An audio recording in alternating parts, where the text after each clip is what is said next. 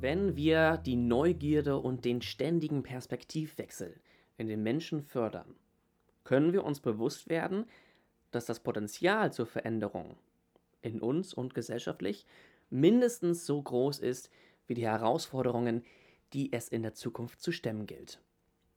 Das sagt jedenfalls Daniela Maar. Sie ist Philosophin und Sozialunternehmerin und experimentiert und spielt mit neuen Formen der Wirklichkeit.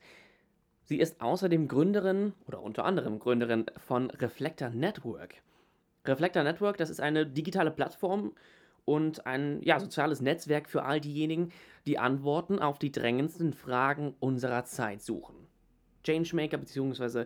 ZukunftsgestalterInnen, Unternehmen und Organisationen können sich dort anmelden und werden dann durch einen intelligenten Algorithmus zusammengebracht. Sie werden zusammen gematcht und dann können eben dadurch neue Handlungsräume verbunden werden, Visionen treffen aufeinander, werden verbunden und daraus entstehen möglicherweise Projekte, die einen gesellschaftlichen Mehrwert bieten.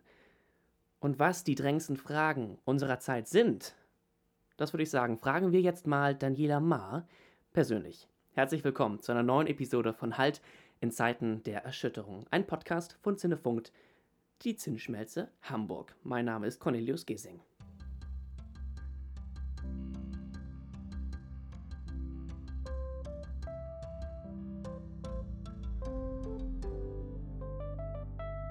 Moin Daniela, geht's dir gut? Moin Cornelius, ja prima. Das freut mich zu hören, gerade in diesen Zeiten natürlich. Du bist von einem Reflector Network und du bist von Reflector Network. Kannst du uns mal sagen, was das eigentlich ist oder was es sich damit auf sich hat? Ja, Reflector Network ist, ähm, ja, ist quasi eine digitale Matchmaking-Plattform und Ökosystem für Zukunftsgestalterinnen, so nennen wir das. Und ähm, in dem Ökosystem sollst du selbstständig und zu jeder Zeit finden können, was oder wen du brauchst, um deine soziale Idee zum Fliegen zu bringen. Das ist so das, äh, genau, das ist die beste Beschreibung, glaube ich. Das heißt, ihr bringt auf jeden Fall Menschen zusammen. Mhm. Das ist gut. Wir haben nämlich in den ganzen Episoden, die jetzt da vorkommen, haben wir immer wieder gemerkt, dass gerade bei Corona zwischenmenschliche Beziehungen ähm, ganz neu verhandelt wurden. Insofern ist es schön, dass natürlich bei euch die zusammenkommen. Und ich habe euch mal gegoogelt oder bei Ecosia natürlich eingegeben und mich ein bisschen informiert. Und ganz vorne auf der ersten Seite bei euch steht drauf eine Frage. Und zwar die drängendsten Fragen unserer Zeit. Mhm. Jetzt möchte ich die Frage mal an dich zurückstellen. Was sind denn gerade die drängendsten Fragen unserer Zeit? ja, sehr gut. Zurückgespielt den Ball. Ähm, ja, die drängendsten Fragen unserer Zeit. Ähm, ich meine, da haben sich ähm, schon viele schlaue Köpfe zusammengesetzt und sich darauf geeinigt. Das ist, ähm, wir können sowas nennen wie die 17 Nachhaltigkeitsziele, dass wir an einer inklusiven Bildung arbeiten müssen, dass wir an smarten und lebenswerten Städten arbeiten müssen, dass wir an einem guten Gesundheitssystem, das sind ja immer verschiedene Sachen, die einem dann aufgrund einer gewissen Situation nochmal mehr in die Augen stechen. Ne? Ähm, und ähm, ja, Klimawandel, Klimaschutz, ähm, Demokratiestärkung, so das sind so, das sind so meine Top, das sind so meine Top-Fragen, glaube ich, ja. Genau. Ja, das sind einige große Top-Fragen. Ja. Meine Güte. Wenn man, äh, du hast gerade schon angesprochen, die 17 Sustainable Development Goals, wie sie ja so schön heißen. Kannst ja. du uns noch mal ganz kurz sagen, was es damit auf sich hat? Ja, die Ziele wurden von der UN ähm, aufgesetzt, um sich eben, also man irgendwie hat sich auf die Ziele geeinigt, damit eben alle etwas haben, nach dem sie sich richten können. Also das ist äh, die niedrigschwelligste Erklärung davon.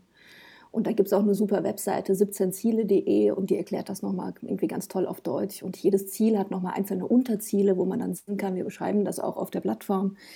Ähm, wenn du dich da reinklickst, dann siehst du bei jedem Ziel, bei Bildung, ähm, ob du dann entsprechend irgendwie dafür sorgst, dass ähm, ja zum Beispiel alle ähm, irgendwie Ungleichheiten in Bildung beseitigen oder irgendwie, was du genau für äh, Partnerschaften entwickelst oder wie du genau zu Klimaschutz beiträgst und so weiter. Da kannst du dich dann immer weiter reinfriemeln, aber ähm, das Ziel ist wirklich, dass wir uns das gemeinsam vornehmen ähm, und einfach danach richten können, dass wir Genau, dass wir bis 2030, ja, ist eine sehr kurze Zeit, ähm, eine nachhaltigere Welt schaffen, ja. Das heißt, die Ziele geben uns so ein wenig Halt oder Orientierung auf dem Weg? Ja, Richtig. Und sind leider noch viel zu wenig bekannt auch. Also tatsächlich liest man die sehr oft ähm, ja, bei großen Unternehmen, ähm, aber leider nicht oft genug, ähm, zum Teil bei ja, staatlichen Einrichtungen, NGOs und so weiter. Also die sind oft noch sehr wenig bekannt und wir freuen uns, wenn wir da einen kleinen Beitrag zu leisten können. Auch. Ja, gerade bei euch im Netzwerk sind die ja sehr oder fest äh, verankert. Ja. Man muss sich da ja richtig die Ziele raussuchen, als ich mich natürlich auch angemeldet habe bei euch. Ja. Ähm, da muss man sich natürlich die, das finde ich super, weil man dann auch direkt mit anderen Changemakern verbunden wird, die eben dieselben Ziele verfolgen. Würdest du sagen, es gibt äh, von diesen 17 Zielen oder von diesen drängenden Fragen, die du eben schon angesprochen hast, oder Ziele, die wir erreichen möchten bis 2030, Fragen, die die Pandemie nochmal verstärkt hat? Ja, ich glaube, das hat jeder Einzelne, jeder Einzelne für sich selbst nochmal anders erlebt. Ne? Für die eine Person ist es einfach nochmal dringlicher geworden, wie sehr wir am Gesundheitssystem arbeiten müssen, wie sehr das einfach auch inklusiv und sicher sein muss. Ähm, für den anderen ist nochmal klarer geworden, ähm, was brauche ich wirklich? Also sich so auf sich selbst zurückgeworfen zu fühlen. Irgendwie ganz viele haben ja angefangen, ja, irgendwie bei sich anzubauen und so weiter, was ja total schöne Entwicklungen auch sind einfach, ne? dass man da sieht hier irgendwie, was ist mir wichtig, was ist wesentlich. Ähm, ich glaube, irgendwie zu sowas hat auch die Pandemie einfach ganz viel beigetragen. Oder dass wir sehen, ähm, was passiert, wenn plötzlich Homeschooling eintritt, ähm, wie ist dann da die Verteilung, wer kümmert sich um was, sind es dann doch wieder die Frauen, die sich um alles kümmern, obwohl sie den gleichen Job haben vielleicht wie der Partner ähm, und woran es dann zu arbeiten gilt. Also das ist ja immer so das Spannende, dass solche Krisenzeiten uns einfach so einen Spiegel vorhalten ne, von der Situation. Ja, das stimmt. Und da sind äh, einige Fragen, die du gerade hier wieder auf den Tisch geworfen hast natürlich. Hat Corona auch Lösungen gefunden für bestimmte Probleme oder Fragen? Boah, das ist eine große Frage. Ähm, das weiß ich gar nicht, ob ich das so allgemein, ob es Lösungen, ja, aber das würde ich auch wieder sehr individuell zum Teil sehen und boah, ob es Lösungen gefunden hat. Ja. Oder zum Beispiel, also ich habe nur gemerkt, bei mir zu Hause, mein Homeoffice hat sich äh, enorm Ah ja, weiterentwickelt. Ja, Das heißt, es gab so einen Digitalitätsboost. Jetzt frage ich mich, Genau. ob es das eben vielleicht auch nochmal in anderen Bereichen gab, dass man sagt, äh, klar, Corona hat ganz viele Fragen gestellt, wir haben uns viel auf uns selbst konzentriert äh, oder beziehungsweise mit essentiellen Fragen unseres Lebens. Aber hat, sind da vielleicht auch neue Lösungen entstanden nochmal für auch Ziele von diesen 17 Development Goals, dass man sagt, man ist vielleicht hier und da einen Schritt sogar näher gekommen wieder an ein Ziel. Ja, also auf jeden Fall, wenn du es beschreibst, ähm, was das zum Beispiel Homeoffice, Digitalisierung angeht, ähm, haben wir ja quasi eine kleine Zwangsdigitalisierung erlebt, äh, die mir persönlich auch sehr nahe kam, weil ich ähm, schon immer remote arbeite tatsächlich. Für mich war das überhaupt nichts Besonderes. Und ich war immer so der, ja, der irgendwie bunte Hund, äh, der irgendwie merkwürdige Vogel, der dann so äh, zwischen allen aufgetaucht sind. Und jetzt war es so ein bisschen, dass alle in meine Normalität reingekommen sind ähm, und die Zoom-Etikette gelernt haben und alles. Ähm, das, äh, ja, das hat mich gefreut. Und dass ich ansonsten auch einfach sehr, sehr viel tatsächlich immer unterwegs war. Und da würde ich sagen, dass wirklich mindestens ein Drittel, so gerne ich die Leute auch hatte zum Teil oder habe, ähm, aber dass ein Drittel dieser Bewegung, die wir beide gemacht haben, also mobile Bewegungen, wie Räumlichkeiten, die wir ähm, quasi überwunden haben, ähm, absolut unnötig waren. Das hätten wir in zehn Minuten Mhm. am Telefon klären können. Das hätten wir irgendwie in einem kurzen Webmeeting klären können. Und das ist auch was, also wenn wir das beibehalten, ohne aber zu denken, weil es passiert ja gleichzeitig eben, dass jetzt viele denken, oh Gott, Homeoffice heißt jetzt, ähm, ich sehe auch niemanden mehr, ich habe kein Privatleben mehr, ich bin eingesperrt. Nein, das ist nicht das Homeoffice eigentlich. Also man kann sich das ja auch schön einrichten. Man hat dann, wenn man das mitgestaltet und mit überlegt, hat man vielleicht auch ein anderes Zuhause, ähm, was man sich eben irgendwie anders ähm, entsprechend gestaltet. Und ähm, also das Homeoffice ist nicht, wir sind alle im Lockdown oder so. Das war früher nicht so bei mir und ich habe auch ein normales Privatleben. Ähm, aber eben, dass wir diese, also irgendwie, dass wir diese unglaubliche Reisetätigkeit nicht mehr so extrem ausreizen müssen. Ja, das irgendwie muss ja einfach nicht sein. Und das tut auch nach Corona einfach gut. Ja. Ja, das stimmt, da hast du recht. Ich weiß noch im ersten Lockdown die Bilder mit den sauberen äh, Kanälen in Venedig zum Beispiel. ja, genau. Stimmt, das hat natürlich einen großen Boost auch im äh, Kl- Klimawandel natürlich Mhm. da nochmal gegengewirkt. Wir haben jetzt ein paar Fragen schon auf den Tisch geworfen, wir haben ein paar Lösungen dazu getan. Was würdest du sagen, braucht eine zukunftsfähige Gesellschaft, um damit jetzt was Gutes anzufangen? Ja, also ich glaube, was jeder Einzelne, weil eine Gesellschaft besteht ja aus einfach sehr, sehr vielen Individuen, die jeweils unterschiedliche Rollen in dieser Gesellschaft haben. Wir haben ja auch oft immer viele Rollen.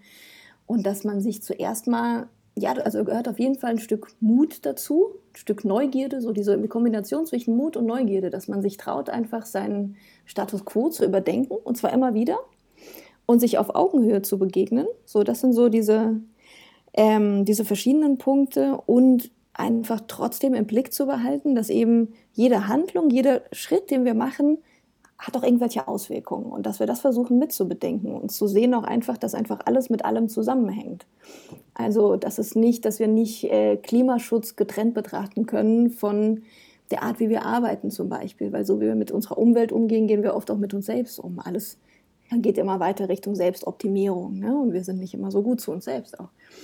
Und ähm, deswegen ist das so, also es ist das große Gesellschaftliche, aber eben auch das kleine Individuum. Das heißt, wenn ich weiß, wofür ich morgens aufstehe und den Sinn dahinter sehe, selbst wenn ich zwischendurch irgendwelche Sachen machen muss, die auch nerven und Papierkram machen muss, aber ich weiß eben, dass es für was Größeres ist einfach. Ne? Und ich glaube, das kann fast jede Person oder jede Person, würde ich sagen, egal in was, auch in einem kleinen Wirkungskreis erreichen. Und da ist es einfach mhm. sehr wichtig, dass wir ja, das dass wir unsere Selbstwirksamkeit erleben und dass wir die sehen. Ja. Du sprichst, wenn oder auf Reflector Network spricht bei diesen Individuen gerne auch von Changemakern. Mhm. Wie versteht ihr Changemaker oder wer kann das sein? Ja, das kann, das kann jeder Einzelne sein, der sich eben traut, die Schritte zu gehen. Also das ist, ähm, wir haben wir haben vor dem Netzwerk haben wir ähm, Festivals gemacht, auch Filmfestivals. Und da war das dann eben auch so eine passive Zuschauerhaltung. Und auch schon da war, also ich meine, da haben wir Filme präsentiert. Wir hatten die Deutschlandpremiere von Tomorrow zum Beispiel. Ähm, und da bist du ja auch zuerst, bist du in so einer passiven Zuschauerhaltung und informierst dich und schaust dich um. Das haben wir auf der Plattform, haben wir das auch durch Interviews oder einfach durch die Tatsache, dass du durch die Plattform stöbern kannst und einfach siehst, hey, wer macht denn was? Was existiert denn alles? Welche Möglichkeiten gibt es denn? Ja, das erstaunt mich auch immer wieder. Ähm, und ja, dich dann einfach trauen, den nächsten Schritt zu gehen. Und ich nenne die Person mittlerweile auch zum Teil lieber Zukunftsgestalterinnen, weil es ist so, okay, wir gestalten einfach, wir gestalten im Heute, wir fangen heute an und gestalten das, was, das, was kommt. Ja, genau. Ja, spannend. Wenn wir jetzt die Zukunftsgestalter, du hast gerade gesagt, ZukunftsgestalterInnen, die fangen heute an und machen dann mal oder arbeiten sich dann langsam voran. Es wird ja oft, wenn man von der Krise spricht oder von der Corona-Pandemie, von einem alten Normal gesprochen, das irgendwie total auf den Kopf geworfen wurde. Und dieses Normal, was wir damals hatten, das gibt es anscheinend gar nicht mehr. Wenn wir jetzt über ein neues Normal sprechen würden, was würdest du sagen für die Post-Corona-Gesellschaft? Was könnte so ein neues Normal sein, wenn wir blick gleichzeitig blicken auf, wir haben ZukunftsgestalterInnen, die oder wir gemeinsam wollen in eine schöne 2030 Utopie? Ja, also einfach, wie gesagt, also ein sehr viel bewussteres Handeln. Mm, und ähm, ich meine, wir wurden jetzt dazu gezwungen, so diesen Pauseknopf zu drücken.